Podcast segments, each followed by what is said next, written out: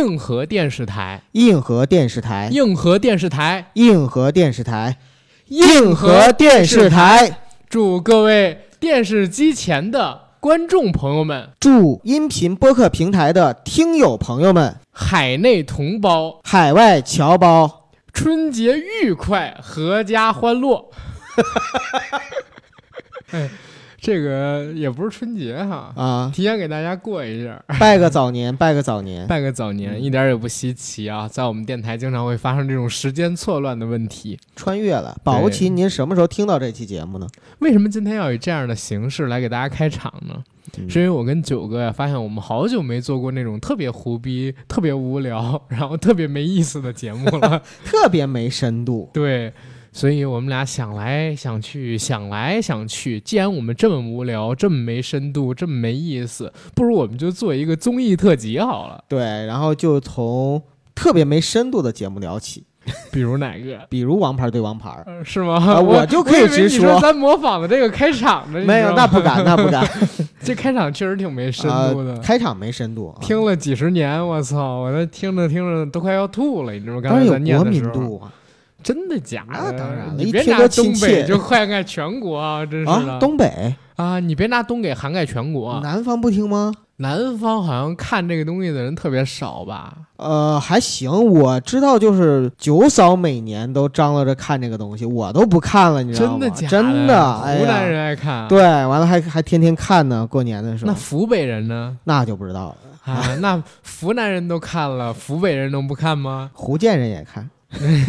全国都看，咱俩就别这么贫了，好不好？进节目吧。好好好，嗯，今天要跟大家聊这个叫综艺特辑，然后我们俩想以一个非常好玩。非常有意思、非常有趣的状态，跟大家来聊这个节目，聊聊我们成长过程当中看过的那些神综艺。哎，其实说是神综艺啊，我觉得就是好玩的综艺、搞笑的综艺、有趣的综艺，对吧？我看很多综艺的时候，压根就没有神综艺这个说法，往往呢是过了很多年，甚至十几二十年之后，大家再回头看，说，哎，当年那个综艺挺神的。对。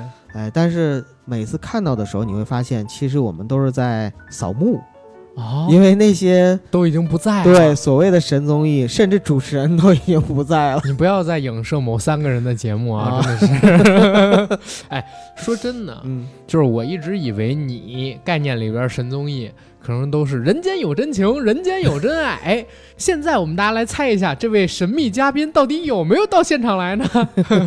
哎，都已经神秘嘉宾了。倒数三二一，然后俩人抱头痛哭，这种可能是你们八零后记忆当中神综艺会有的桥段吧？不是不是，我很少看这种，我不爱煽情，我也不爱煽情啊。其实欢欢乐乐的没啥深度，没啥营养，把笑的东西笑一下，把哭的东西忘掉就挺好。看综艺就是图个乐，对我来说啊，我也是，对我来说就是你要真想有教育意义，赶赶紧去看七点档。每晚七点档，没想见今天，二零二零年五月十二日，农历叉月初叉，然后今天。主要的新闻有，先说国际新闻，我们谁谁谁见了谁谁谁，谁谁谁来到了我们这儿，然后谁谁谁再说国内发表了什么什么样的意见，然后等等等等的东西，然后外边有谁攻击我们了，我们要强烈谴责一下。母鸡呀，内部出现了什么问题，我们要宣扬一下啊！真是的啊！今天我们的节目呢，时长有可能大概在四十分钟左右，是吗？对，因为有十分钟呢，要重点介绍一下两个胡逼蛋侃的主播硬核电台。硬核班长，啥梗？这是我没有没有接住，九哥，我真的我没有接住，我靠，这什么玩意儿？没有，就是说啊，有的时候啊，虽然都是半个小时，但偶尔的时候也会加长一个时间，是吗？啊，对，有有加料，有彩蛋什么的。好，有加料有彩蛋，就是给力俩字儿。反正我发现给力俩字儿啊，然后什么胡闹俩字儿都成了这个节目的彩蛋了，是吧？这才叫神综艺呢，是吧？对对对，就加个给力。就能在网上哇引起轩然大波，哎，某某某某节目主持人居然说给力了，某某某某节目主持人居然说搞笑了，哎，某某某节目居然说你是猴子请来的呃救兵吗？你不明白吗？如果你纵观啊这几十年的时间，你会发现这个节目一直在与时俱进，是吗？嗯，纵观线，对，在整个的那个就是内核不变的情况下，一直都是在与时俱进。比如说。呃，主持人在不断的更迭，然后时代的话语在不断的去变化，包括里边的内容其实也在变。而且最有参考价值的是《天气预报》啊，我说的不就是《天气预报》这个节目吗？是吧？啊啊，我以为你说焦点访谈呢。焦点访谈多准啊，对吧？人家这以前是国内良心啊，我靠！是是是，你以为我说啥呢？东方时空。对，东方时空那也是好节目啊！啊，别瞎弄了，我说的就是天气预报，你知道吗？其实我觉得就是七点之前的那个大风车就特别好。大风车先是五点半的动画城，然后是六点大风车。还看过动画城？必须看过呀！动画城不是应该我小的时候才开播吗？是我那时候都上中学了，但我还爱看动画片呢。明白了，因为我我特小的时候还记得，我们大概是五点放学。啊！跑回家里，跑回家，跑回就为了赶着五点半看动画城，就为了看动画城。其实我不太爱看动画城，我都是为了看那个六点大风车，但前面有半个小时等着，所以就看动画城。那动画城也播动画片，大风车也播动画片，你为啥不爱看动画城啊？大风车的好看呀。就动画城那啊，因为我看的时候确实就比你大嘛，我是初中，所以就是动画城那些稍微低幼一点儿。然后大风车里，对呀，我记得大风车动画城里边好像很多都是国产。大风车里边好像后面还会推荐什么米老鼠与唐老鸭、迪士尼的那些动画片儿，相对来说就好看。明白了吗？因为我小的时候，我之前在节目里边我给我做过一张表，就是如果我在北京的话啊，就是从五点。放了学，嗯，跑回家里边去，一直到晚上九点，都不断的动画片可以看。对。然后有国内的，有国外，最早就是动画城。对。然后动画城完了之后，我就不看那个大风车了，会看小神龙俱乐部吧？会看小神龙俱乐部，而且那个时候我不说六点还是六点半，BTV 三也会播动画片儿。那个时候在播《中华小当家》，《中华小当家》开播了之后，我就再也不看大那个大风车了。然后我就同时看这个《中华小当家》，跑到七点这个档之后，啊，赶紧往家里边跑跑，看什么小神龙啊，看其他的那个北京卫视的这种动画片节目。等会你五点已经跑到家了，为什么七点还要再跑一次？因为我奶奶家离学校特别近啊，就学校门口隔一条街就是我奶奶家，所以我会先跑到我奶奶家看动画片然后再跑回我家，用这个中间间隙的这点时间吧。等到了我家之后。呃，如果我爸没在家，嗯，我就等着看七点半的那个关凌姐姐主持的。关凌姐姐好遥远的称呼，主持的《卡通世界》。嗯，那个时候他放过什么啊？钢铁神兵、BTX、新世纪福音战士，而且新世纪福音战士之前在国内艺名叫做新世纪天鹰战士。嗯，为什么把福音改成天鹰？就把宗教那方面影响给去掉了嘛。后来呢，他又放过四驱狼，嗯放完四驱狼之后又放过四驱兄弟。因为放了四驱兄弟，所以我家里边当时有无数的四驱车的残骸，你知道吗？这真的当时有这个，而且还放过游戏王。因为放了游戏王，我们班基本上每一个小孩手里边都有几百张游戏王的卡。明白啊？那会儿好像最便宜的是五毛钱。十张一小沓儿，然后两块钱好像是几十张，我忘记了，能有一小厚点儿。我当时攒了两个大鞋盒，里边几百张全是不重复的，就攒这特别特别费劲。哎，你们攒了这个卡片之后干嘛？玩啊？怎么玩？就跟现在三国杀一样啊，哦，因为那个卡片上，对啊，游戏王它是卡牌游戏嘛，卡上边有写，就是这个游戏里边的卡片它有什么样的功能，比如说特效，什么青眼白龙啊，然后什么卡通世界，卡通世界是一个卡的名字，然后还有好多就记不清了，因为我只看了那一部那个游戏王，然后那些卡到后来也全都不见了。明白？哎，不是聊综艺吗？怎么聊到动画片了？就聊童年嘛。啊，对，这是早些时候，再往后走，大概到了八点多的时候，菊萍阿姨那会儿也。叫菊萍姐姐，然后她会放一个叫做《动漫世界》的一个动画片儿。我在那里边第一次看到《星际宝贝》，然后第一次看到了《飞天小女警》，后来还有一个晚上九点档的是小鹿姐姐主持的一个在少儿频道的一动画片的节目，我也忘记叫什么了。反正就是能够不间断的看，只要我爸不在家，我就能看。哇，那你们那个时代真的是太幸福了，孩子能看那么久的动画片。呃，前提是我爸经常在家。你想想，谁爸哪天不在家？也就他出去那几天。我当时我做过时间表嘛，就弄这个东西，很幸福，很幸福。嗯。当时的好多综艺也好，或者说当时的电视里边播的东西，我觉得都挺有意思的。其实比现在还有意思呢。没错，哎，那你爸要是在家的情况下，你们看什么呀？新闻联播，焦点访谈啊，认真学习啊，然后各种各样的电视剧，对，得看电视剧了，看电视剧。我记得我爸那会儿挺爱看。包青天啊啊啊，就是金老爷那版。对对对。然后还有什么？我想想哪哪个电视剧老看《阳光的快乐生活》啊啊，贫嘴张大民什么的，那个还算是后期了。对，那你你哪儿后期？那会儿我才多大呀？我 我才上小学。在我看来就后期啊。那你们家人会一起看就是一些综艺节目吗？会啊，综艺节目就是《曲苑杂谈》，《曲苑杂谈》啊，然后《笑星大擂台》，嗯，还有每周六早晨那个时候我会起来看《东方时空》，然后会跟我妈他们看王刚老师演的那叫《东芝动物乐园》，嗯，然后还有呃《动物世界》。正大综艺综艺大观，嗯，呃，还有什么啊？当时有一个主持人叫李斌，对，你还记得吗？我记得李咏的高配版，就是比李勇呢稍微好看一点，他眼睛比李勇小，李勇眼睛也不大呀。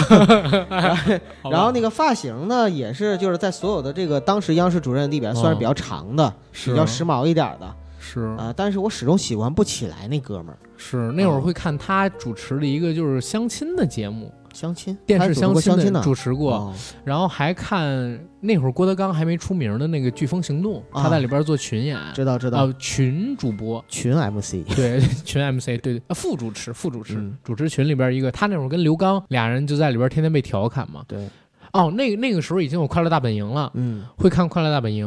呃，后来李湘走了之后就不看了。在那个时期，好像还会看一个什么综艺，东南卫视有一个节目叫什么着？好，也是娱乐向的，当年也很火。嗯，后来就也不看了，不太清楚。嗯，娱乐的综艺吧，跟我们说的动画片或者是电视剧不同的地方，就是在那个时代，就我知道的那个时代。它往往不是每天都能有，我每天都能看的，基本都是周播，基本上都是在周末的时候，比如周五晚上、周六晚上，有的时候周日也会有。对，哦，对，那会儿还会看一个，嗯，实话实说，实话实说。后来就变成了小崔说事儿，对，然后小崔得抑郁症还是怎么着，离开之后就不太看了，小崔就不说事儿了。对，嗯，小崔就天天折腾事儿去了，折腾转基因 是吧？折腾雾霾，对，然后折腾税的事儿去了，哎。那个时代真的挺有意思的，我现在回想起来，好像每天都很充实。其实你现在啊，如果阿刚，我刚跟你说，你要是放下手机。啊，你过上一个礼拜，你也会很，我会疯了，我就，你也会很充实，就是很充实，因为我因为我疯了，我活在自己的世界里。我给你整，我给你整到一个岛上啊，然后告诉你，在这个岛上呢一个月里边，你不能用手打飞机，你不能用手机啊，然后呢，也不能够做任何连边缘性行为都不能有，欲罢不能的综艺是吗？然后只要你坚持呃一个月，然后。节目组就能够给你十万美元发一个奖状，那他妈谁去啊？我靠！证明你意志力超人。在在在这儿给大家推荐一个综艺啊，奶飞出的叫《欲罢不能》。啊，刚刚给我推荐完。嗯，对，这个综艺就是把一群渣男渣女、天天约炮为生、有性瘾的人，然后聚到一个岛上。然后让他们在这个岛上相处，都是俊男美女啊！但是在一个月的时间里边，他们必须要戒色，自我满足也不行，然后男女性行为甚至连接吻都不行。对，如果能坚持一个月，给十万美金；然后如果破戒什么的，就要扣钱，然后等等的。有没有出来的时候发现自己还要倒贴钱给节目？没有，没有，没有。最后大家还都是挣了点钱。哦，这种综艺国内不太会有，我们小时候那个综艺都可单纯可单纯了。这个尺度放在当年是不可想象的。嗯。美国一直都有，我就从小到大就看啊，是吗？真的，美国有一个节目叫《幸存者》，你知道吗？我是看不到的那个时候。哦，那那会儿因为有星空卫视也有网了嘛。我我童年时期跟你最大的区别应该是我有网络了，对对吧？现在其实这些综艺我跟你讲真的没意思，就是电视上面播的这些。对，我大概是从上了大学开始就几乎不看电视了。上班开始就完全不看电视了，哪怕是电视上边播的综艺，我现在都已经习惯在网上看了。对，有钱就是任性，有手机，你看，你捅我，真是的。我现在倒是也在电视上看，但是呢，现在都是用盒子看嘛，所以实际上跟就是网络电视，对，跟那个以前看电视的感觉已经完全不一样了。对你像以前看电视的时候，你就守在那儿，然后手里拿个遥控器，对，来回调台那种感觉早就没了。对，但是那种感觉，我跟你们讲，为什么特别好？因为小的时候你不知道哪个台在播什么。你们你们没有广播电视报吗？我们没有，我我可能我们家人不看这些。真的呀，我们是每周都买广播电视报，然后上面会有就是这个一周的节目的预告。那你们这边搜到的台比较少，非常少。我们家好像最早就能收到仨台，那肯定需要中央电视台一套，中央电视台二套，还有一个齐齐哈尔电视台，齐齐哈尔鹤城电视台，就就就这仨台。你们那你们那个小台一般播啥？小台小台就是广告特别多啊，一个就基本上就是在广告中插电视剧那种啊，然后呢还都是特别烂的广，而而且我跟你说啊，我们那个时代呢，你从广告你就能看出来那是哪个台。啊，就比如说中央电视台呢，它就是非常。比如说国家质量认证的什么什么的，就是比较好的太阳神，对，中华鳖精，比利神，比利神 这种广告。哎呦，这仨不都是骗子吗？然后呢，那个省台呢，就是省台就是一些曲美。呃，不是，省台呢是那种，就是比如说电视购物啊啊，电视购物的广告，对对对，这种多。哎，我我小的时候有一段时间，就是晚上睡不着，在家看电视。你知道那个时候一到呃固定的时间点儿，电视台就都变成那个雪花，或者说变成那种。圆形的那种类似国徽，就是彩色状的那种图图图片格子，对吧？我我我现在想想不出来那是什么。那种圆形的马赛克，就几个台还在播东西，播什么呢？就播那电视购物。我跟看疯子一样看他们。有一个戴眼镜的，然后梳一油头、穿西装的大哥，真的就在那儿卖手表，卖金表，上面还镶钻，就永远每天都是只剩三十块表，然后天天卖，天天卖。那三十块表一直也没卖，但是他天天有电话进来，说马上就没了，马上。然后就是那个地方小台跟就是。大台的一个最大不同是什么吗？一个卖金克拉，一个卖藏米。地方小台啊，是这个一个广告反复的播啊，对，就基本上你能够就是在比如说一个小时内能看十几二十遍这个这个广告，都给你看吐了，就那种感觉。而且你不觉得就是你现在回过头去看，就是他们做的那些东西特魔幻吗？就比如说，我真的曾经看到过，因为我小姨不在涿州嘛，河北涿州，他们这能搜到涿州台，我觉得应该跟你们那个齐齐哈尔鹤应该很像，鹤鹤县还是鹤岗？鹤城，鹤城那个台很像。然后他们那个台里就大概每天有十二个小时时间是播电视剧。嗯，我特小的时候是播《还珠格格》《武林外史》，然后还有一些其他的剧吧，《黄海冰》什么的。嗯，等到了不播电视剧的时候，就永远是一个老太太，然后在那儿坐着。给大家讲一高邮，你知道吗？一讲讲，这是一个老专家，这是一个老专家。对对，讲完这高邮之后，然后转过头又从头开始讲，你知道吗？还是那老太太。然后刚才提问上来做访谈那几人又挨个上台，跟就是那个广告。所以我总觉得地方电视台这个工作真清闲，不是接不着广告吗？就这一个给扔了广告了，我的妈呀！对，那会儿综艺节目其实说实话不像现在这么多，就跟九哥你说的一样，基本上都是在周五六日。对，嗯，平时的话都是晚上电视剧，而且那个时候综艺节目真的是全国啊都都在看都在看一个节目。就比如说综艺大观呐、正大综艺啊、全杂谈等等，那还是你们那个时代，我们这时代也不一样。对对对，你们那个时代的话，肯定要更多元化一点。你们那个时候有卫视了嘛？对吧？我们最早的时候是没卫视的。我小的时候最爱干的是啥？嗯，就是看星空卫视。我也最喜欢星空卫视。但是但是，咱们今天可能不能说星空卫视跟什么凤凰之类的东西，咱就说国内的卫视。那会儿我也爱看国内其他卫视。你最爱看的是湖南卫视吗？嗯，不是，嗯，那是哪个？我因为我是这样啊，我从小就特别不喜欢谢娜，所以就是连带着湖南卫视好多节目我都不看了啊。对你那时候都有谢娜，我那会儿才十岁吧，就有谢娜了。嗯嗯然后他最开始的时候还好，李湘走了之后就人越来越少。嗯哎，这样说是不是不太好？帮我把那三个字儿给逼掉啊！你说谁呀？啊，对。那个时候经常爱看北京卫视，嗯，北京卫视其实有不少好玩的节目，而且那会儿北京卫视的标不像现在一样，就是 BTV 什么什么一红色的一个长条，嗯，当时那会儿是一北京电视塔，然后画着 BTV 一、BTV 二，那个还挺有时代感的。那时候还是北京电视台吧？对，那会儿我们当然是北京电视台，不是，就是那个台标或者说说的时候，还是最早都不叫卫视啊，对，最早都都叫什么什么电视台。对啊，完了后来是改成最早中央台都叫北京电视台，你知道吗？啊，嗯，中央台就中央电视台啊。最早的时候，全国只有北京电视台，是吗？然后北京电视台后来分出去叫中央电视台，然后还有一个北京电视台。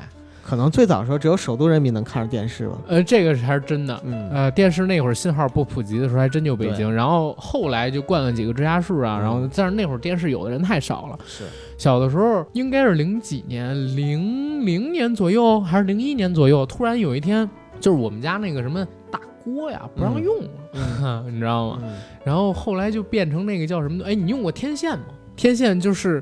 反正挺便宜的。最早的时候，家里边是用天线，拿一根特别长的铁杆子支的，然后铁杆子上头，然后挂一个叫做天线。知道知道知道知道知道。那个还得转，还要扶，因为有时候信号接的不稳，有雪花，就得当外边拧一下那个天线去接信号。天线时代的时候，我记得我们家能搜到的还不多。后来呢，蹭那个邻居家大锅，就是有一段时间能搜到好多台，有星空卫视什么的。再到后来就不行了，后来就都是歌华有线。对，然后给家里边这儿能搜到六七十个台吧，应该就各种卫视就轮番登场了。那个时候我其实最爱看的一个是北京卫视，嗯，还有一个是东方卫视。东方卫视啊，东方卫视那个时候做的节目也挺好玩的。不爱看我们黑龙江卫视吗？呃，有一段时间很爱看，就是上高中的时候，因为家里边那段时间。非常严禁我用电脑，嗯，就是初高中的哦，应该是上初三左右那个时间段，就是非常不想我用电脑。然后那个时候就是看那个，对。后来上了高一高二也不太让用，所以那段时间就老看黑龙江卫视六日的时候，因为有一个节目叫《本山快乐营》，然后辽宁卫视还有一个《新笑林》，啊，然后那会儿还有《爱笑会议室》，对啊之类的东西，那会儿就老爱看。那是你看这些的时候，其实在我已经都是不看电视的时代了，都快。那你小时候都看什么呀？我小的时候就是像你刚才说的那些什么正大综艺、综艺大观、曲苑杂谈、实话实说、东方时空、焦点访谈，包括动物世界什么，这都比较像。对啊，什么旅游的东西，然后另外还有就是后来什么幸运五十二啊啊，同一首歌呀。呃，还有这个《非常六加一》啊，我记得是李咏先主持《幸运五十二》，后来又主持《非常六加一》。非常六加一。然后超女火了之后，还有一叫《梦想中国》。梦想中国那个我都不看了啊。然后还有他同一时期啊，还有一个节目，当时是跟着爸妈一起看。叫《开心词典》啊，对对，王小丫主持的《开心词典》不就是那贫民窟百万富翁里边那版权的买的？那个时候可能是国内第一档吧，那种就是知识竞竞答类的那种节目。对我以前老看就是北京台那会儿还是特小，真的是特小特小。北京台那会儿还有春妮啊、杨澜啊什么，就好多主持人会主持那种知识问答竞赛啊。然后答对了加十分，答错了扣十分。哎，我记得好像还有一个小，就是中小学生的一个学生，就是这种，就是这种，好像是中央电视台有一个，中央电视台也有，叫什么智慧星还叫什么，我忘了。那那我就不记得了，名儿都有点遥，因为我好像上三四年级开始，这种东西就不流行了。对，啊，所以我就不太看。但是小时候真的挺爱看，跟着他们的回答一起回答，然后那会儿还能电话热线。对，打进去，打进去，然后你可以跟他们这边回答这个问题的答案，然后你能中奖，蹭个什么奖品什么的。我小时候记得就是早晚上七点，在 BTV 二，当时是小鹿姐姐吗？还是谁主持一个节目？当时那个节目播动画片应该是《太阳之子》，嗯，就可以电话热线。然后打进去，我就打进去过。哎，你看动画片为什么还有热线呀？有热线，那它是这样点点播啊？它在三十分钟的一个节目里边，有二十二分钟左右是动画片，然后前边几分钟是介绍，嗯，后边几分钟呢就是小鹿姐，我忘了那个女主持到底是小鹿姐还是月亮姐姐还是什么姐姐了，反正是个姐。对，在那边跟人就回答问题啊，互动啊，怎么样？说她就真的是直播是吗？呃，真的。是像直播，你想你电话热线能过去啊？因为我打过去之后啊，接到的不是小鹿姐姐，嗯，接到的是工作人员。然后过了几天之后，就把我那个得到的贺卡给我发过来了，后来又不见了什么的。不是，那你打过去的时候，你没在电话上不是电视上看吗？没有，我在电视上边是看不到我的声音的，好像就是打过电话去，然后告诉他们自己想对他们说的话。因为那会儿太小，我都快记不清了。那我觉得应该就不是直播，他肯定不是直播呀！我不是说像直播吗？然后那那个时候，怎么讲？我觉得我还是挺单纯的啊，就是对这种东西特别向往，你知道吗？就是那个时候还天天憧憬着，就是自己拨打热线电话跟节目说的话，哦，能被那些主持人念一念，然后想着自己跟他们写的那些东西能被他们收到。那时候真的写过信，我还贴过邮票。明白明白啊，那个时候要，因为我在农村长大嘛，我得跑到那个村委会，然后去寄啊，对对对。然后还有内外他那个邮箱都要分开的，然后当时是几毛钱一张邮票，我也不记得了。买外省的那个邮票好像是四毛钱，买北京好像两，我不记得了，因为我真的就寄过这么一次，我不知道那邮票到底有没有 分这个本省市还有外省市。当然分，当然分，就是如果是同城的话是一个价钱，同省是一个价钱。哦，那就是两毛跟四毛，对对对，就是跨省了之后又是一个价钱。我记得好像我那个时候是一块二吧，寄到外省。零二零三年那样是信吗？还是什么？是信。那为什么我这才四毛什么的呢？四毛什么的，是因为我在北京啊，我在我寄给北京，对对。而且这个信本身它那个如果是重量超重的话，你也要多贴邮票啊。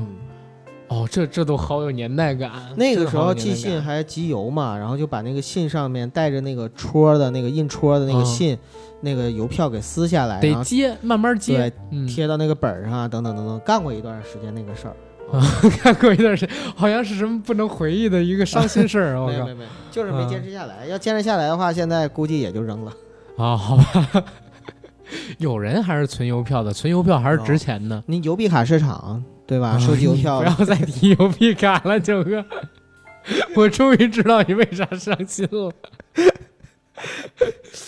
哎呦，真的畅想畅想一下过去的旧时光啊！那个时候没没有电话，对吧？真没电话，我还不是没电话，是没有手机，电话还是有的。那个时候我没有电话，也没有手机，我还记得，呃，有人给我家打电话。如果我爸手机没电，那时候手机常没电啊，就是大哥大吧？对，不是大哥大，那会儿我爸已经用那个诺基亚的一个能类似于翻，它是翻下边那半个盖儿，嗯啊那样的一个手机，应该是也是在两千年左右的那个时候吧。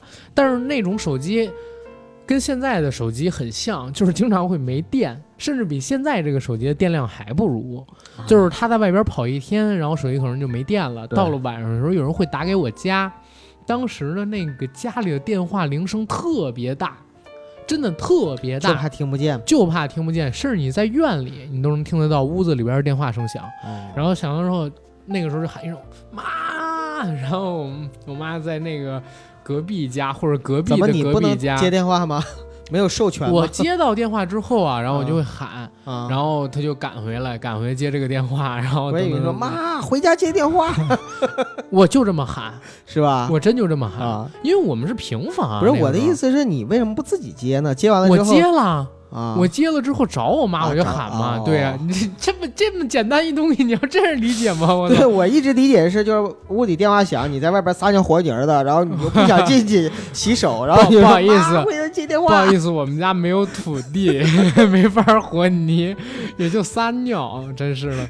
那那那时候是这样的，嗯啊，然后家里要再有一狗，就更好了。嗯，就是家里边家长不在的时候，还能骂骂狗、揍揍狗什么的。搁现在都算是虐虐动物，那个时候没有，那个时候没有，就是好玩。那个时候真的拿一小棍儿，天天帮我们家小狗，挺挺。现在现在回想有点残忍啊，有点残忍。但是我觉得他也挺开心的，可能只有我开心吧。狗狗也开心，看着你开心，它就很开心，是吗？哎呀，就说回这个综艺节目，你看现在的综艺节目跟那会儿就很不一样。呃，制作精良了好多好多，对，但是那股劲儿好像没有了。然后我就总结，或者说我就回想起来以前的综艺跟现在综艺最大的一个给我的不同的感受，就是以前的综艺特别真，真啊。你像咱不说真善美吧啊，但是至少以前的综艺节目里边我们看到的，不就是真假恶丑啊？就就是真，就是看到那些呃，无论是普通人也好，明星也好，他们在。呃，这个就是综艺的舞台上去展现的时候，你要说唱歌，人真唱；然后你要说那个表演，人是真卖力气。嗯，就感觉大家都很认真的对待你在镜头前面的那那个每一刻，而且说话的时候可能哭也是真哭，笑也是真笑。会不会是因为那会儿都是胶卷儿，浪费不起？有可能啊，真的有可能，就是条件嘛，正因为条件，而且。你也知道，就是随着这个技术的进步，这个作假的方式会越来越多，多包括美颜呢 什么的。但是我得我敢跟你这么说啊，这次五五青年，对吧？啊，刘敏涛老师绝对是真唱，是是吧？而且没开美颜，对，而且没喝酒，对，呃，所以呢，就是在那个年代呢，嗯。我们大家看这个东西，之所以我会觉得印象特别好，就是感觉美好，有几个方面。第一个方面就是我刚才说到的真，你看没有滤镜嘛，嗯，但是没有滤镜的情况下，看到的镜头前面的那些人，明星也是真漂亮。那时候倪萍都是多少人的梦中情人呢？倪萍老师年轻时候就是特漂亮，好吗？父辈的父辈的啊，那些梦中情人。然后另外呢，就是里边的很多节目啊，真的现在看来的话都不过时。对，哎，对对对，尤其是一些小品、相声，我就觉得现在我已经很难找到当年看那些相声、小品时候的快感了。对，你像你知道洛桑吧？那当然知道，洛桑学艺嘛。对呀，举国举国都知道的一个青年。才俊啊，都是可惜的人。关键是洛桑，我最近才知道，就是洛桑跟郭德纲还是好朋友啊！真的，真的，这我都不知道。洛桑就是当年出车祸死了之后，郭德纲还谈起过，谈起过，说我从此失去了一个好朋友。哎呦啊，他跟老郭怎么活的？但那个时候哪有老郭的事儿啊？你那肯定没他事儿。老郭那时候还在橱窗里。所以就是老郭说洛桑是他好朋友，洛桑未必承认。哦，好吧，你明白就像你说的啊，那个时候小品综艺好看，好看，特别好看啊！我记得那个时候曲苑杂谈不但是播春晚上的，还有元宵晚会、十五晚会上边的那个相声小品，也有原创，也有原创。可以把这三艺呢放在一起，就是综艺大观、曲苑杂谈和正大综艺，好像是一个团队吧？我记得一九九零年的时候是综艺大观和正大综艺同时开播。啊，然后呃，综艺大观先开播，呃，就是反正九零年嘛，然后九一年的时候呢，才播的《全杂谈》，所以《全杂谈》相对来说厚一点。对，然后看的顺序呢，应该是，我记得每周五的时候，先是六七点钟还是几点啊？就大概那个时间段是先看正大综艺，嗯，然后周六呢是在那个时间段看综艺大观，就相当于是周五正大综艺，周六综综艺大观，然后《曲苑杂谈》好像也是在周五。但是具体是在之前之后，我就有点记不清了。哎，你看啊，那会儿还都叫综艺大观、正大综艺。对啊，综艺这个词儿本身就不是舶来品，好像就是从这几个节目开始。对，就把它叫做综艺。对，综合艺能综合艺那时候没有艺能，综合艺术。艺术应该是艺术，对对。艺 艺能指的是一个人的能力哈，不是艺能是日本日本的说法。是啊，就是指一个艺人他的能力嘛，对吧？他在这个领域里边的。异能界，那个时候你看他那个小品，我还记得，呃，如果我没记错啊，就是牛群跟冯巩里边那个谁是好爸爸，嗯，哎，不是乔这俩爹，瞧这俩好像是在那个正大综艺，我忘了，反正他们几个小品里边是有一个在那儿的，嗯，然后。赵本山老师也有几个小品，不是在春晚上边的，也是在那个综艺大观里边去播的。哎呦，那时候可多了，包括赵丽蓉老师啊，对，也有，全都是，全都是。侯耀华啊，而且他们就坐在台下，让他们上台，然后他们从一个圆桌，从那个靠背椅上面站起来，对，然后前面还得放瓶北冰洋，是吧？然后站起来走到前边去，然后跟大家鞠个躬，然后开始演小品。嗯，那那个都蛮有意思，而且。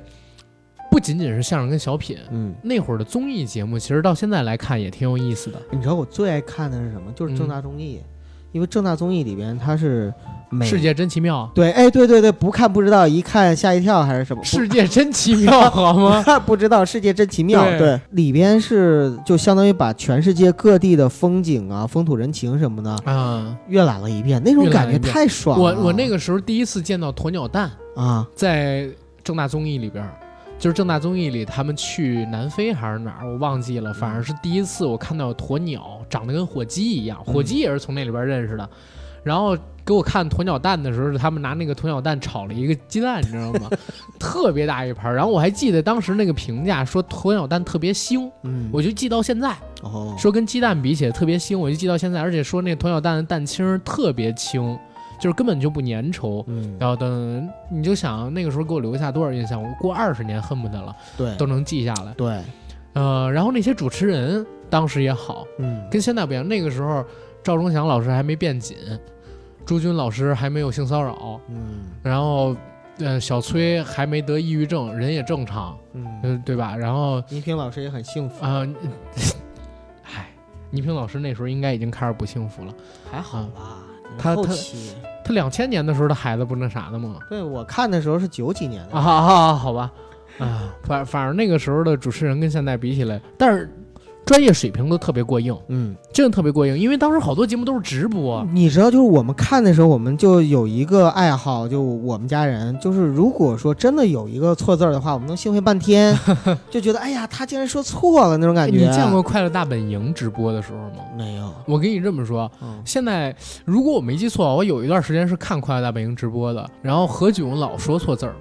快乐大本营还有直播呀？大本营啊啊！快乐大本营还有早期就是直播呀。哦。然后那个时候还每次都是李湘救场，嗯，所以就是那会儿李湘业务能力水平真是没得说，只不过现在人呲了。对啊，但是那个时候能力确实是很好。呃，那会儿汪涵的节目没看过，就是他做那些节目不就是真情嘛，对吧？然后他跟丑小吧还是车小啊，我忘记了。车小。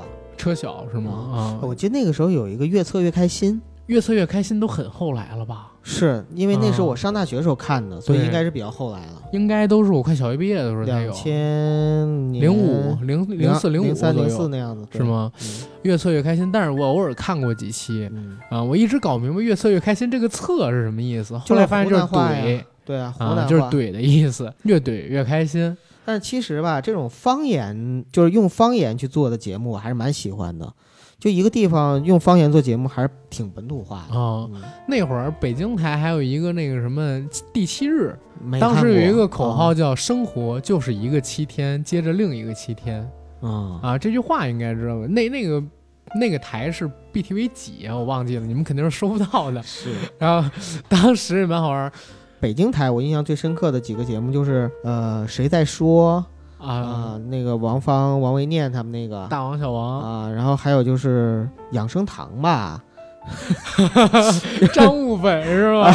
对，吃茄子，生吃茄子蘸芝麻酱，能治那个什么高血脂，能软化血管。我操，真的那天播出来。我妈就去买了长条茄子，是吧？然后把里边芯儿掏了，我们蘸那个芝麻酱吃，好吃吗？嗯，好吃，但是确实没有用，你知道吗？就被他给弄的。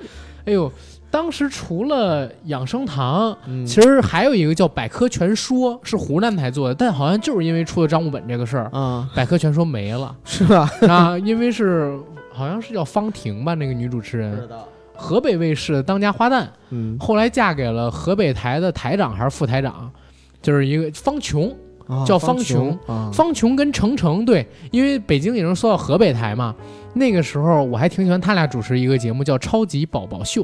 小孩的啊，就是基本三到六岁的小孩在那个节目里边玩。哎，我跟你说，做综艺如果是小孩，真的太难动。对，那个时候你知道吗？就是有一个事儿，你现在回过头去看特别魔幻，就是当时他们那个超级宝宝秀捧红了一个小孩，叫贾云哲。嗯，我小时候特别羡慕贾云哲，他超级可爱。他那个红是因为什么呢？就是在超级宝宝秀里边跟大人做互动，跟大人玩游戏。是说大人话呢，还是怎么着呢？就是各种可爱。各种可爱，还会表演一些才艺。然后他三岁开始上这个超级宝宝秀，后来呢就年年都上，嗯，年年都上。后来我还记得有一次，他是最后一次上，好像是六岁的时候上超级宝宝秀，那会儿就快停播了。哦，对，超级宝宝秀应该叫激情九九，超级宝宝秀是里边的一个一个板块。激情九九这名儿，九九年嘛，那个时候好吧。然后在那个节目里边，呃，方琼跟程程还说，哎。云哲怎么就长不大呀？然后说，哎呀，那就能每年都参加超级宝宝秀了，还拿这开玩笑。后来过了几年，就传出新闻，原来他是那个根本就长不高，缺少缺少一种激素。就他比我年纪稍微大一点儿，然后还是长不高。就是那个所谓的袖珍人嘛。哦，然后他现在在打那个生长激素，但是也就长到一米三左右吧。前两年还参加了《像是有新人》，有他们哦，不是《笑傲江湖》还是什么节目里边还去参加了一场，当时还是挺伤感的。就是我小的时候看他的那个节目，挺魔幻的，真挺魔幻的。明白啊，当时的那个相亲，我说李斌的那个和《非诚勿扰》什么的也不一样。那当然，《非诚勿扰》就跟去会所选人似的，不行可以换一啊，不能换一批，就是大家都拿着号。然后一排排站着，对吧？然后开始向左选心动女生，然后向右选心动女生。只不过那个时候是变成了四个嘉宾，就是李李斌他们主持那是四个男嘉宾，四个女嘉宾。然后互选还要做游戏呀，等等等等的东西。哎，你这么一说，我反而有点印象。我以为我没看过，但你说勾起了我的回忆，模模糊糊的都看过。模模糊糊好像我也看过他主持的相亲节目，因为我记得那个时候李斌总是在中央电视台二套混。嗯啊，一套他混不上，一套很少有人能混上，好吗，哥？我靠！啊，然后他还有一个情景剧，就是最早的时候是我爱我家看完了之后吧，我我就特别想找类似的那种剧看，然后李斌呢好像是跟着几个人一起拍了一个情景剧，欢乐，呃，欢乐一家人吧？不是欢乐一家人。嗯，欢乐家庭，欢乐对欢乐家庭，对对对对对，你也看过呀？看过，就看过几集，就特难看。但是那个欢乐家庭那四个字儿啊，特别有意思，是因为他在那个电视剧的左下角还是右下角嘛，是四个人，一个黄色，一个绿色，一个红色，一个蓝色，然后组成欢乐家庭四个字儿，但其实都是人，那字儿会动，有腿什么的。那个我记得特清楚，讲什么根本记不住了。我就觉得，其实从那个就能看出来，一个人有没有喜剧天赋，真的有时候就是天生。哎呦，但我得跟你这么说，老郭当年都是跟着李斌混的。是啊，啊，那没混出来吗？老郭后来混出来了。是，嗯。所以，哎呀，现在想想，哎，李斌现在干嘛呢？现在还做主持吧？还在做主持？对，都不知道。但但是现在不火了。对，确实不火。我觉得。自从移动互联网或者说这种流媒体网站起来之后，这些传统卫视里边的综艺主持人牛逼的是越来越牛逼，嗯，然后没有流量的或者说以前流量一般的淡出人的视野，对，因为以前是大家没有这些东西看，然后有的台他搜不到，对，所以就造成了各个地方台都有一批能拿得出手的主持人，而且吧，那个时候毕竟还是比如说分配的，这个找找关系可以上的呀。所以呢，当时只要上节目就能出名。对呀，所以你要是能上这个节目，你就可能能出。当然，老郭那种是例外啊。老郭那会儿都已经在很后期了，然后你像现在的话呢，可以说全都是市场去选择。对，嗯，就是你哪怕就漏点很多，但是如果你确实表现不好，那你就是遭骂。对，咱们俩这次要聊这个节目，不是因为看这《王牌对王牌》吗？对，好像我们说了这么久都没说到《王牌对王牌是《王牌对王牌》这种彭综，然后主持人跟嘉宾一起做游戏、做互动，这样类型的彭综节目，好多年都没有好看的了。对，对吧？而且评分往往都不高。哎呀。这个王牌对王牌，我总说就是，如果它的商业价值有十亿的话，沈腾和贾玲应该占了九亿。以前王牌对王牌播的时候，我根本就不看它前边，嗯，我就看它后边，就是所谓的这个什么经典再聚首这个片段，大概三十分钟。我最不爱看的那个段落就是这个。前三季有什么可看的？我就问问。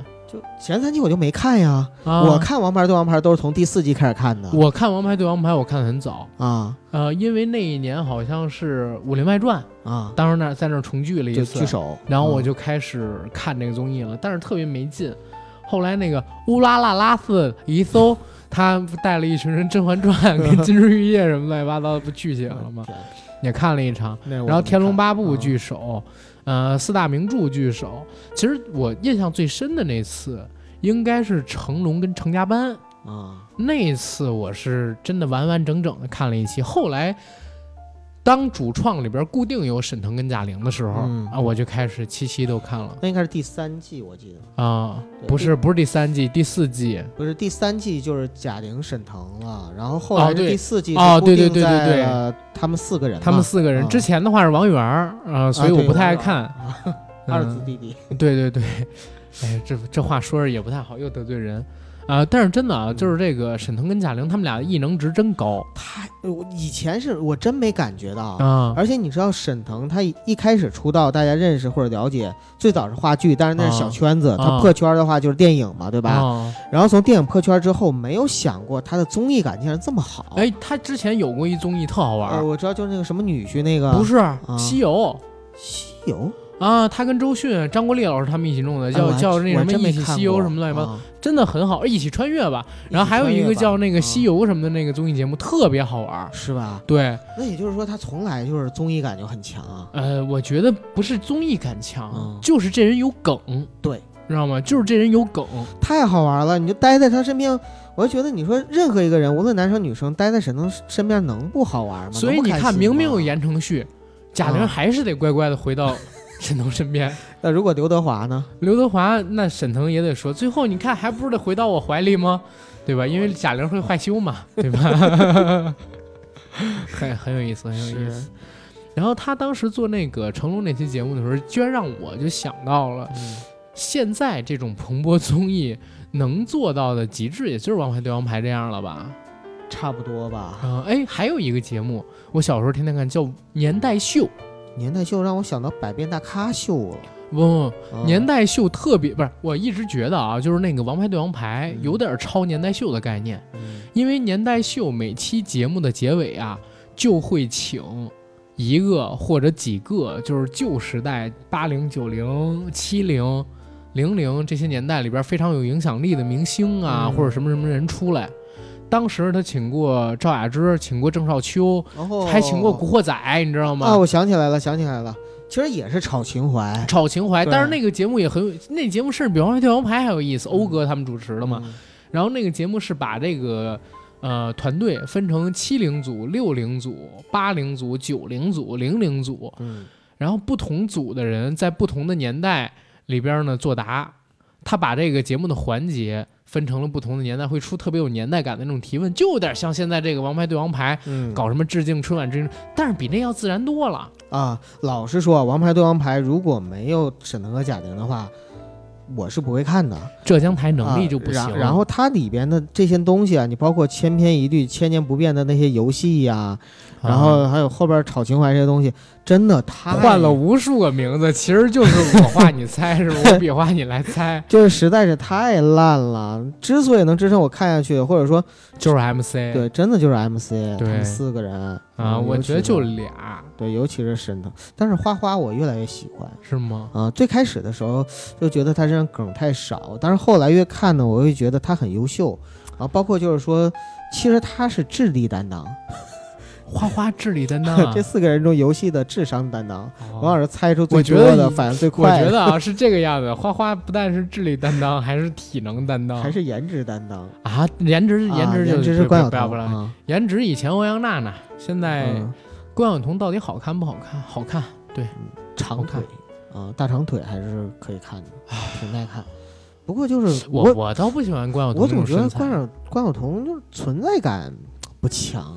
你叉叉，叫你关机你不关机，你叉叉，叫你关手机电话你不挂电话，你叉叉，叫你拉直座椅靠背你不拉直，然后叉。叉，呃，对，反正乱七八，很暖很暖很暖啊，嗯，然后沈腾老师也有梗嘛，对吧？懒不动的梗，然后贾玲老师也有梗嘛，刘德华啊胖，然后呃别这么说嘛，不，我认为就是可能说其他女性胖是一种，可能是别人不不会特别开心，但是贾玲我她也不开心，我不不不，我真的是认为就是我是特别发自内心的喜欢着、喜爱着去说的胖，就像说我们家九嫂，哎你又胖了那种感觉。那不是嫌弃吗？疼爱 不是嫌弃，不是要不要找，真不是嫌弃。那你就别笑，你真是的。有哪个女孩啊那么圆润，还有那么可爱的小梨窝？好恶心，不想接我靠！啊，我还是会督促女朋友减肥的。要是我的话，好。然后还有谁？我想想，其实说说实话，我觉得非常理想的这个团队的组合啊，应该是。欧阳娜娜，然后杨迪，也可以啊啊！其实我想说的是沙溢啊啊！我是觉，我真的是觉得沙溢适合所有综艺。是，但是沙溢老师呢，就是一直不认为自己是一个主持人。但是沙溢，你不觉得吗？他跟沈腾有点撞，就是他偶尔来可以，对对对。但是他要七夕在跟沈腾就会有点撞，他俩的有点像。从这个风格呀，到这个做 MC 的时候那种状态都很像，包括都是前军艺的校草。哎，对，这是他们俩的共性嘛，对对吧？不过沙溢老师年轻的时候确实挺帅的，你看过他那上错花轿嫁对郎吗？沈腾年轻时候也挺帅，既生腾何生毅呢？呃，但是沈腾没有留下特别帅的时候的电视啊。是对吧？或者说这电影只有一张照片啊，我能记得的应该就是《东北一家人》里他客串那个角色时候真嫩啊，对啊。但是沙溢老师当时他的这个英姿伟貌啊，还是留在我们心中的。现在就看杨洋了，对吧？对，不是你是期待杨洋奔着沈腾和沙溢的方向发展吗？当然是成为他们这样的实力派明星了，哦，对吧？啊，摆脱这个油腻跟鲜肉的称号嘛。但是你要是想朝那方向发展，我真的觉得外形上必须要改变，必须要改变，变得更俊朗，是吧？不，那不行。你别这么说了。反正我是觉得，像古天乐、吴彦祖，让他们去搞个谐星或者是什么。古天乐可以啊，吴彦祖也可以，他们演的喜剧片多棒啊！喜剧片没问题，但是你要是上综艺去。我想象不出来那个样子，好吧，我我觉得他们应该也是有这方面潜力的。古天乐跟吴彦祖都特有梗，从敬业精神上来说是没问题的。不是说梗，就是梗，梗啊，很有梗。我看过他们参加那个超级掌门人啊，真的很有梗。上那个综艺的时候，就是上太少了啊。这不大陆的综艺上的少，对啊，尤其古天乐他怎么上大陆的综艺？哎呀。这两颗，我现在就想炸死他！不是炸死他，你知道吗？可以上他，他上那个就是《王牌对王牌》，然后杨过，我想想啊，古天乐跟张家辉，然后两个人跟贾玲和沈腾，然后玩你画我猜。对，然后贾玲介绍说我是贾玲，沈腾介绍说我是沈腾，古天乐说我是古天乐，张家辉说我是，你们都知道的。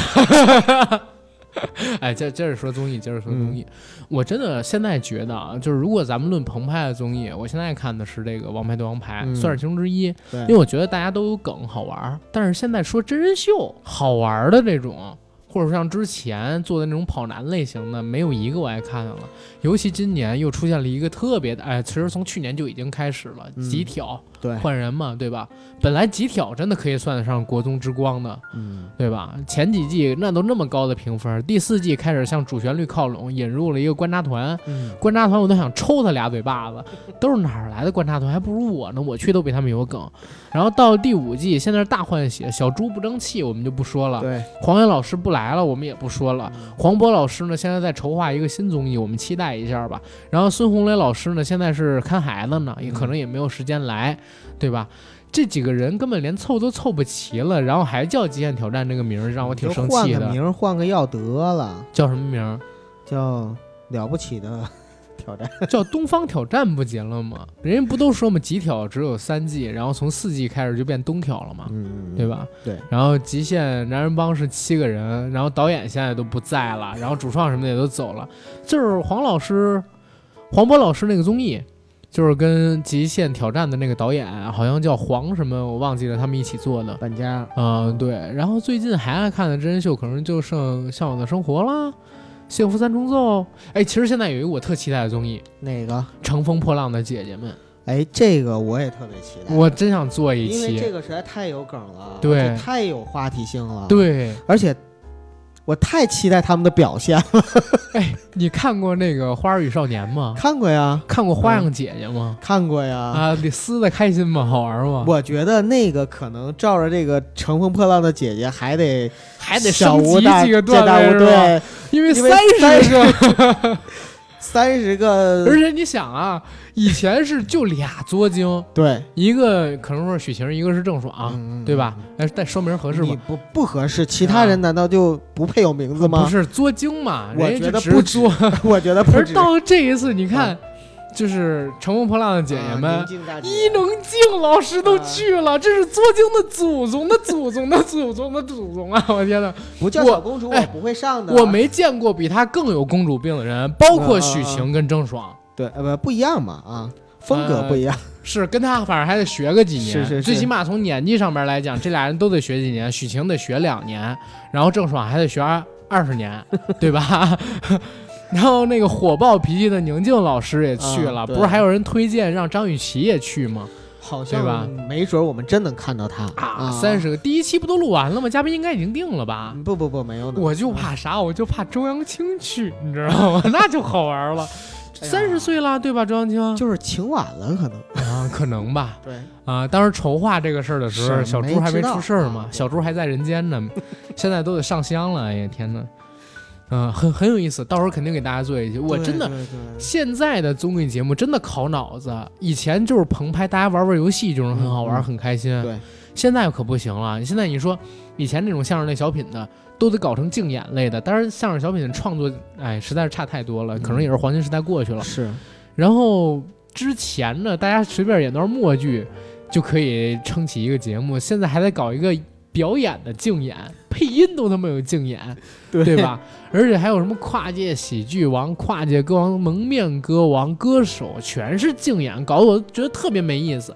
然后一到综艺，全都是大型户外，一群傻屌在那玩那个特别蠢的那种游戏，还要智斗，智斗你妹呀！智斗，你以为真是拍红灯记呢？我靠，需要你吗？哎我天呀！尤其是那种就是什么呃大侦探呀，然后那个密室逃脱呀那种好玩。不是我知道好玩，但有的时候你也会很为里边的那些忙内们的智商着急，你知道吗？但哥哥，我得跟你说，咱们是上帝视角。也可能是吧，对吧？也可能是，咱又不是没一起玩过这种类似的东西，咱发挥的不比人家好，我只能说这句话了啊。好吧，啊，然后咱是上帝视角看这个东西，我觉得还是有有点问题的。所以这可能就是我不爱看这种节目的问题。但是我也在没有参与感，到底是小时候那些节目好看，嗯，还是因为咱小的时候娱乐元素少？你小的时候吧。就是人肚子里边油水少，你吃什么都香啊。然后等你油水越来越多的时候，你会发现你的口味越来越刁。对，你会不同的想找更好吃、更多元化、口更重的东西。嗯啊，所以人就是这样一个过程。为什么？逐渐的，当一个运动员他的能力提高了之后，玩单项运动、单人运动就已经没有办法满足他，必须要组成到多人运动。整这个梗，我我说什么梗了？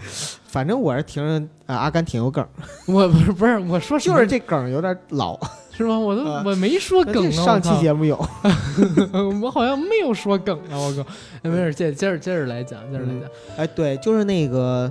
像以前的那些好看的剧，我们也聊过老剧，对吧？哦，就是，但是我们回头再看的时候，有些我们都看不下去了。同样的道理，就有些综艺吧，我们也可能看不留在记忆里非常好。我就举一个特简单的例子，我小的时候很喜欢看一个节目叫《游戏东西》，如果没记错是叫这个啊。我没看。那个时候好像是旅游卫视在播，它是播游戏的，播网游跟单机游戏的一个节目。那么早就有了？嗯，很早就两千年代初吧。然后我小的时候，你知道我那会儿玩不了那个，因为我们家那个电脑配置挺次的，它里边那些游戏很多我玩不了，都得在网吧玩。啊，对，所以我都是看那个，觉得特有意思，特别爱看。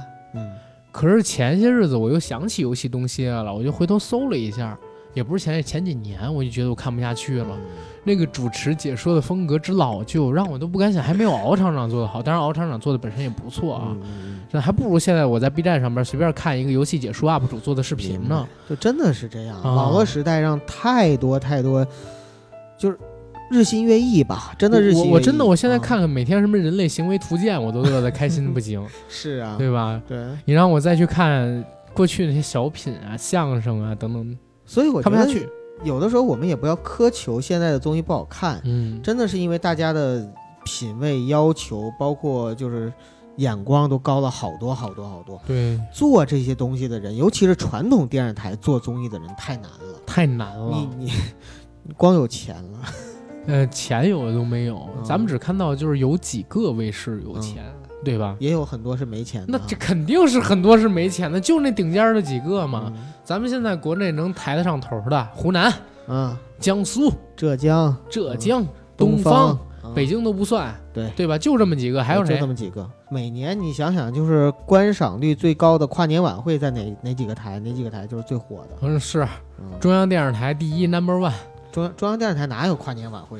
中央电视台有一台，你知道吗？有一台晚会啊。呃啊。你说是那个他那台 他那台晚不是他那台晚会播的时候都没人敢跟他同时竞争。那那祖宗那是祖宗是吧？不是咱大哥嘛？咱得说就是同一个层面的东西啊，不是一个维度。对，不是一个不是一个维度。咱们就说一个最简单的，我觉得啊，综艺也好，还是电视节目也好，其实得自由，不能让意识形态禁锢住自己。这是一定的。北京台就是最典型的例子。北京它有着全国最好的资源，钱本来也不少，没错，而且还背靠央视，以前有那么多人才，就是啊。但是北京台现在就做成这个样儿，对吧？然后之前要不是因为有个什么跨界歌王，然后跨界歌王火了之后就做各种跨界什么的，就开发到死，弄得现在这个 IP 都没人看了。对你这个说法我很认可，嗯，就北京台其实自己叼着自己，完全属于就自我限受限，就是自我设限设的特别多。呃，不是，他是自己端着，你知道吗？他不是自我受限，他也想变，但是他自己端着不下来，你知道吗？就是我我这个底线太高了。好多这个圈里人评价北京电视台都不知道该如何评价北京电视台，就是明明有资源，但是有可能是地理位置的问题吧？你说东方卫视。当年不如你吧，不如北京卫视吧？那你北京卫视好歹还分出一央视呢，你怎么就变成现在这个样了？好汉不提当年勇，好女不提当年靓，对对吧？但是刘亦菲当年真的好看，哎，说起来真的一把辛酸泪。我觉得刘亦菲姐姐现在也很好看，嗯，那个时候更好看，嗯，对吧？然后我们再回到这个综艺，哎。你小的时候，你觉得或者说不能说你小时候，你小时候我都没出生。嗯，咱们这样吧，一人说三档，自己过去最爱看的综艺节目，然后讲讲里边一个梗，咱们就可以收尾了。可以，那我先来吧。我我小时候最爱看的三档节目，第一档节目是《动物世界》。其实我到现在啊，我都没弄清《动物世界》它具体的固定播出时间是在什么时候，因为我好像从来没有就是。固定在某一个时刻去追每一期的《动物世界》，我只是只要在电视上打开看到有《动物世界》，我就会在那看。啊，春天到了，啊，万物复苏的季节，万物复苏，又是交配的季节。来自北冰洋的暖风，吹过了南非的大草原。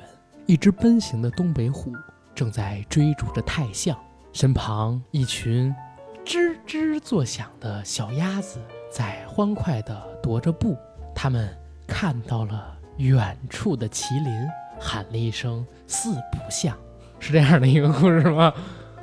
行，你创作的真的很不错啊。就是，呃，动物世界让我印象最深刻的就是讲非洲啊，讲非洲，讲到那个角马迁徙啊，然后讲到那个猎豹啊，还有就是。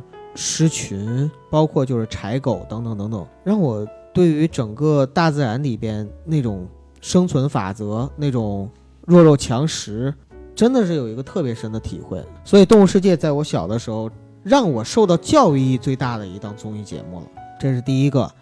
然后第二个呢，我最喜欢的应该就是正大综艺，啊，正大综艺呢，当年之所以我特别喜欢。对，我那时候都不知道有正大集团，后来才知道有一个正大集团。呃，喜欢或者说我印象非常深刻的是，因为正大综艺当时呢有一个译制片儿，就是每每到后期的时候都有一个译制片儿啊，对，等等等等。哎，我还有个表。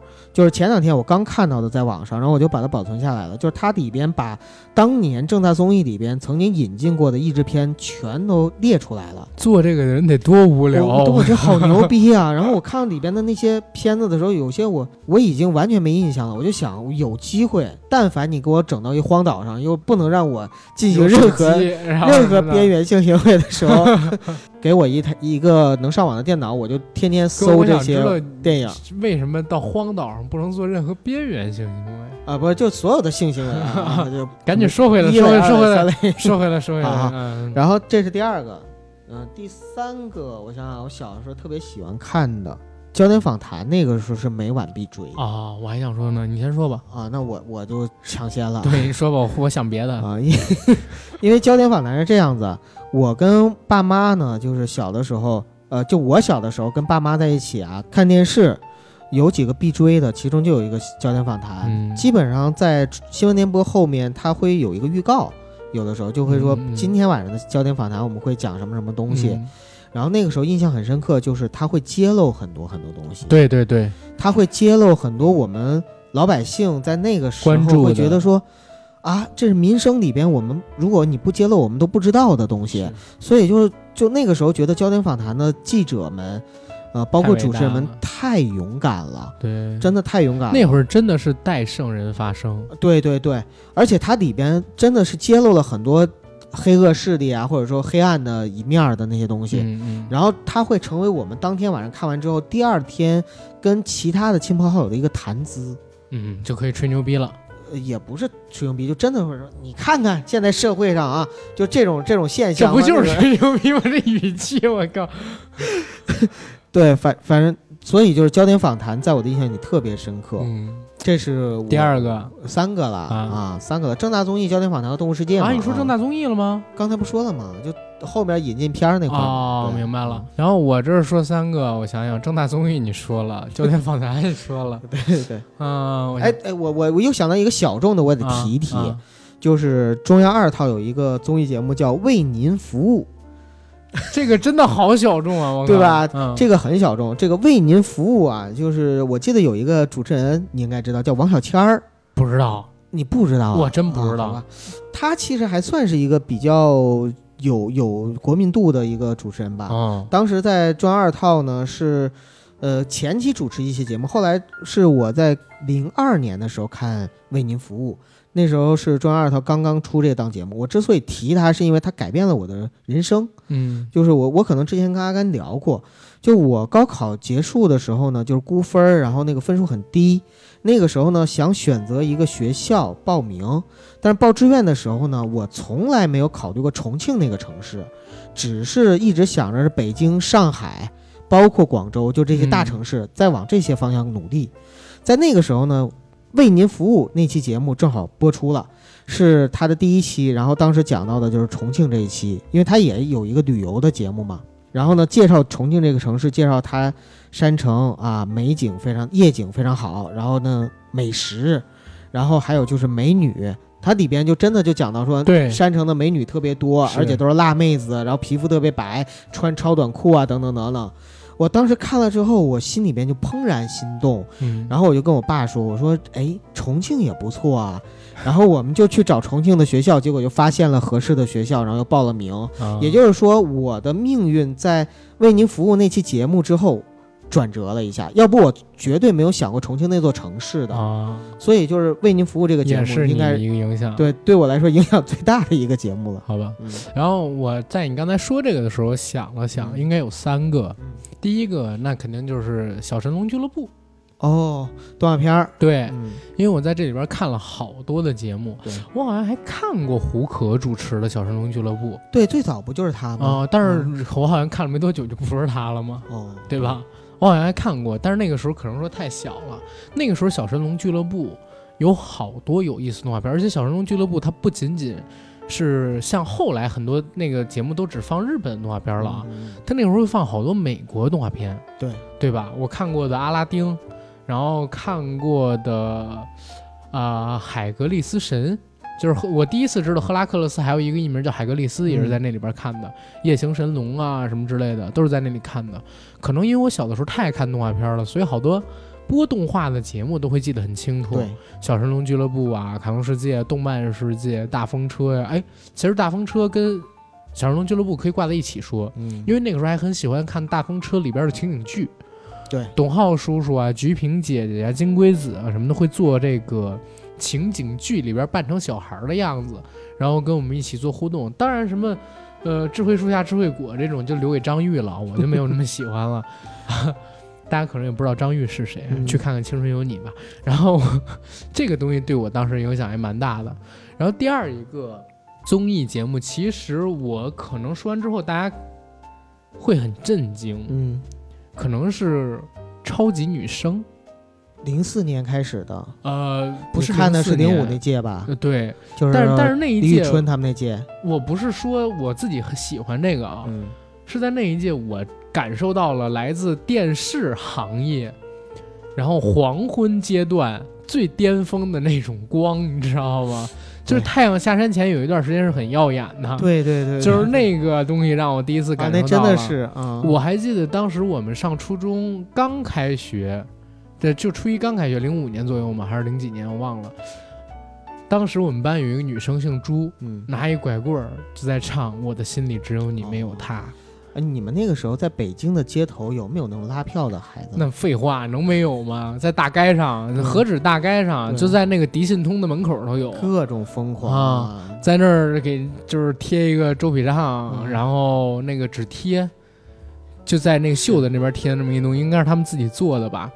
然后还要就是就让发短信，但是那会儿我没有手机，对，所以就也没让我发，但是让我姐他们发。那时候还小，对。说这个发一条短信，然后还还还给一包纸巾吧，还是给什么？真舍得花钱。你想，那是最早的应援啊。对啊，那会儿都是按短信嘛，一个人好像只能发一条吧？嗯，对，是只能发一条还是不是只能发一条？他是发这个是花钱的，所以大家基本上就是你发这个东西，你得可可着数来。那发纸巾，纸巾不要钱吗？不是，发发纸巾，那是因为他要。他让我们给那边发对，因为没有那么多号码嘛。哦，明白了，明白吗？我是明白是要号码。对，我要花钱让其他人去发这个。明白，明白。反而是当时也是弄过这事儿，家里边的人。然后那一年我还记得，满大街全都是何洁呀，然后李宇春啊、张靓颖啊、周笔畅。然后一到这个，因为那时候有点播台，你知道吗？点播台里边天天放笔记，嗯，天天放周笔畅的笔记。然后有一有一天，还是周笔畅跟李宇春的粉丝干起来了，还是怎么着？就是刚播完这个周笔畅的笔记，然后下边那一个呢，就是我的心里只有你没有他，你知道吗？就是两个人轮番播。不好意思，我操，同城德比有 beef，俩粉丝之间有 beef。然后点播台那老板应该赚蛮开心的，我是觉得蛮有意思。然后这也是一个吧，而且那一年的超级女声为什么影响还很深啊？是好像中性美。对，是第一次那么大范围的涌出来。我觉得这是真正的一次平权运动哦，因为在那个时代啊，就是可以说我身边的男生很多是不欣赏或者欣赏不了他们那个发型，呃，春春和比唱的那种美的。但是何止他俩，当时里边多数人都是他们俩的造型。然后，但是呢，你会发现。你突然之间惊讶的发现，这个世界上有那么多人喜欢，嗯啊，然后有那么多的女孩追求那种感觉，是是，然后你第一次意识到了一种力量的存在。那个都是你们以成年人角度回看了，对，确实成年人。我跟你这么讲，就是从零五年这个事儿，他们来了之后，零六年又有尚雯婕他们那一批，很多女生都把头发。就是剪短了，影响非常深，影响非常深远，然后全都被教务处主任啊、年级主任啊给摁回去，然后让他因为他那个短还是非主流那种，他们是要烫，还要染，这谁受得了？对啊，要有尖尖，要有翘翘。我觉得他们其实都没有那个大老师梳那发型。大大老师那是朋克好吗？大老师那是朋克，跟这不一样。那个时候我操，我都受到点影响。嗯九哥，回头我给你看我身份证的照片。我看过呀，啊，是吧？那会儿还遮眼睛呢，是吧？哎呦，我天哪！为什么警察叔叔没让你把额头露出来？那会儿，那会儿是一零年嘛，嗯啊，那会儿是一零年，就是非主流的时光快要过去了，然后但是也遮了一下眼睛。哎呀，我赶紧，这明年好像是二一年二月份，我就要换身份证了，然后赶紧换一个，赶紧换一个身份证，真的是。啊，这这也是一个，然后第三一个综艺节目，我想了又想，可能说最后还是给呃小的时候比较爱看的那个《东芝动物乐园》，又是动物动画片吗？我《东芝动物乐园》，王刚老师主持的一个，就是一小熊猫。做这个图腾，做这吉祥物的一个一个节目，哎，这个我我可从来没看过。这是北京的一个节目，然后那个东芝动物乐园很像是动物世界，但是它其实讲的那些动物的故事特别有意思，是以好玩的角度去讲，不是说给这野生动物纪录片配音，像周文祥老师那种似的，不是。他这里边真的就是以人跟动物做互动为主，然后还穿插了一些嘉宾跟现场，他会在这个现场节目现场。跟这个动物世界，然后直接做这种就是结合，然后有这种穿场，一边是这个现一一边是现实生活，一边是那个动物，然后这会儿呢，正在现实生活里边，他们在这儿答题啊，互动啊，然后马上让我们看一下动物在做什么什么，会有这样的东西。然后王刚老师主持很有意思。我小的时候，东芝特西吧，是是是叫这个吧？对，啊，就是在这个东芝动物乐园。前面看到的，明白了，那就是说是东芝冠名的啊。但是我小的时候不知道是东芝冠名的，我小时候一直以为是小浣熊干脆面冠名的，因为它是那个拿小浣熊做那个节目的这个吉祥物嘛，然后到哪儿都有一只小浣熊，啊，那个真的很有意思，真的真的很有意思，啊，北京台陪伴我的节目啊，还有一个有俩节目必须得说一下。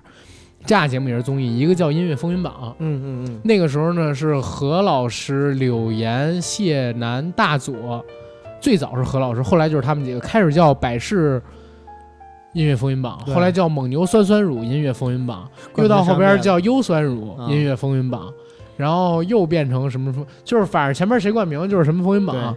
在那里边，我第一次听到周杰伦的歌，嗯啊，第一次听到张韶涵的歌，第一次听到《遗失的美好》，听到《东风破》，听到《发如雪》，明白明白。然后第一次知道有纵贯线这么个乐队，甚至我第一次知道热狗，嗯，都是在那里边知道的。他当时介绍热狗，你知道介绍了什么歌吗？他说：“哎，这个歌手呢叫做热狗姚中人，嗯，为什么像这样的一个嘻哈歌手，在歌词里边唱着？”林志玲算什么？侯佩岑算什么？却还有这么多人喜欢她呢？她只敢用这个《我爱台妹》里边几句话，她都不敢放出那个 MV 来，但是她敢讲里边一些歌词。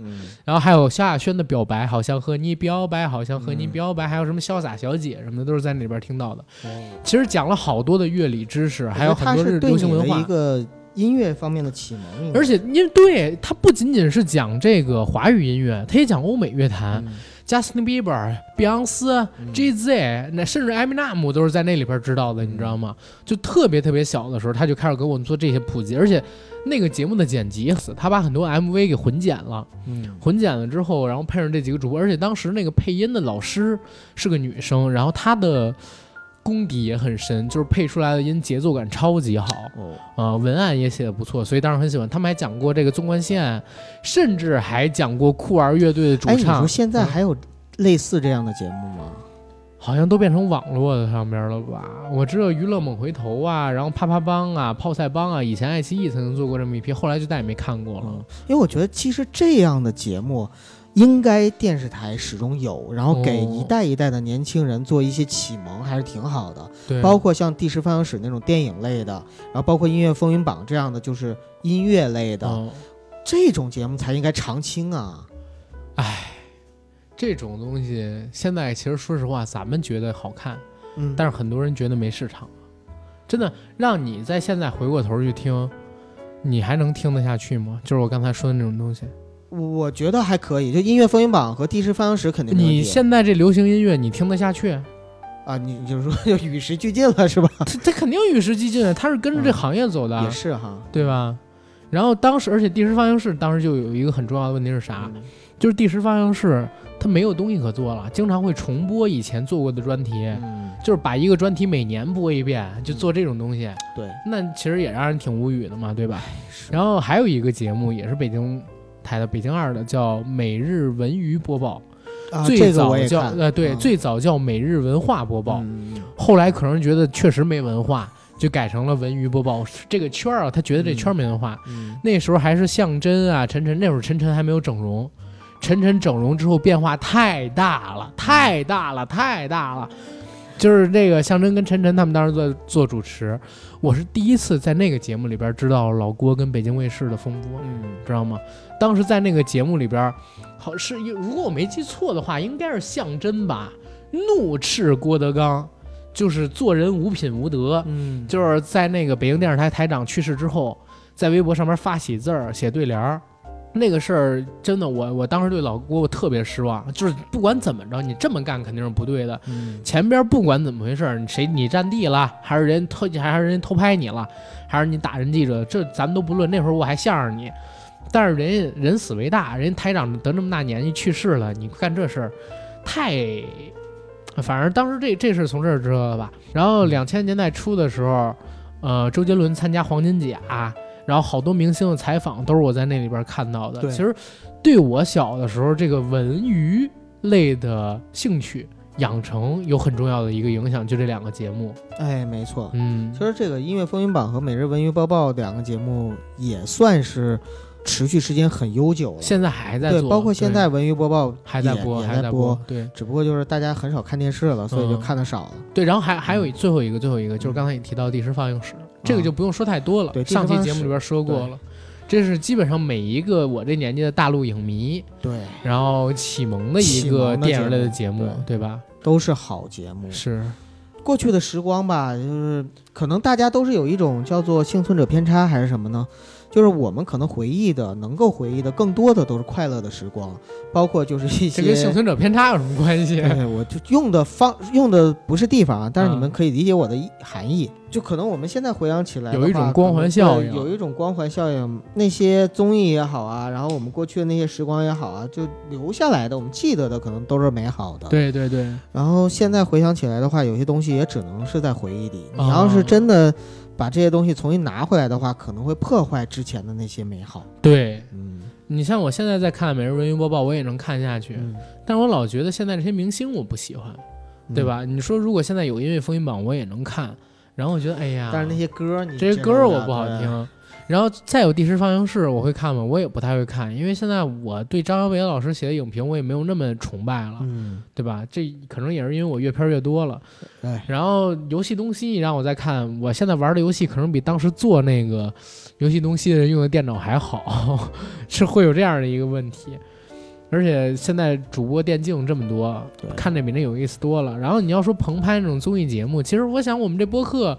然后现在视频 UP 主做的这种视频都比那有意思多了，对吧？对，好的时光总是太快，然后一去不复还，回过头去望，哎，都带着一层柔光，有光环效应，就让过去的永远过去吧。然后我们缅怀一下曾经的自己。其实说是回忆什么综艺节目，就是看当时的自己嘛。对，没错，对吧？最后再说梗啊，就是很多朋友其实听友什么的，就让我跟阿甘在各个地方留言说，让我们做王牌对王牌。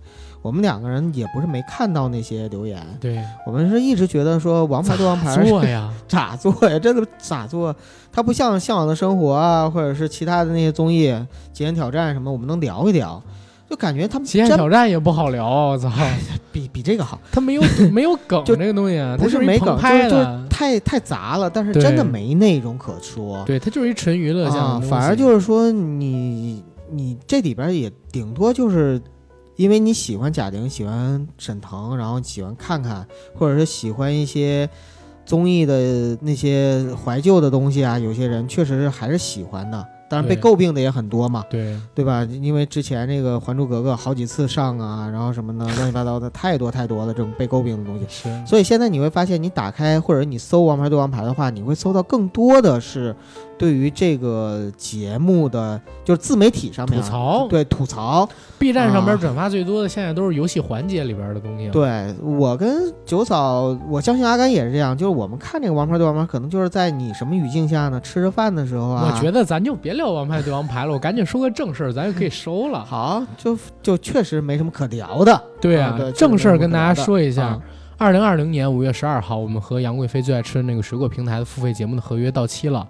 然后我跟九哥呢，也是在很早之前吧，其实我们就做了决定，到期之后不会再在那个平台上边接着做嗯付费节目了，因为我们也有很多很多的问题，这一块大家也都知道。然后。平平台还是挺好的，人挺好，平台平台的人都挺好，跟我们合作的小编什么的都挺好。嗯啊，我们也跟他们聊过，但是确实平台的规则，我觉得有一部分不太适合我们，而且越来越不适合我们。然后我们自己呢，开发的小程序就在硬核班长公众号上边。然后我跟大家预告一下，未来三期我们会做的付费节目的内容，大家就知道我们想做点真正自己想做的付费节目的内容。比如说下一期我们要聊一聊徐克。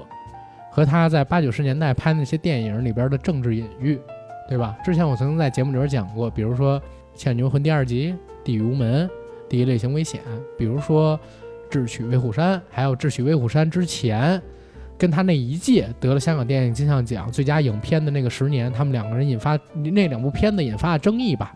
讲讲这个。第二一个呢，是我跟九哥会做一期酷刑的节目。酷刑的节目其实我们之前就已经做了，然后杨贵妃那个平台一直不给我们过审，说我们说里边有不少血腥暴力的内容，但我们明明是以辩证性的角度去聊这个世界上为什么会有酷刑，然后人为什么会对别人施加酷刑等等等等的东西，我也不知道到底哪儿不符合社会主旋律了。然后第三一期呢，我们要聊一个非常有意思的话题，是我之前预告了好久想做，但是对编辑不让我做的，就是那些知名的网络奇书的作者。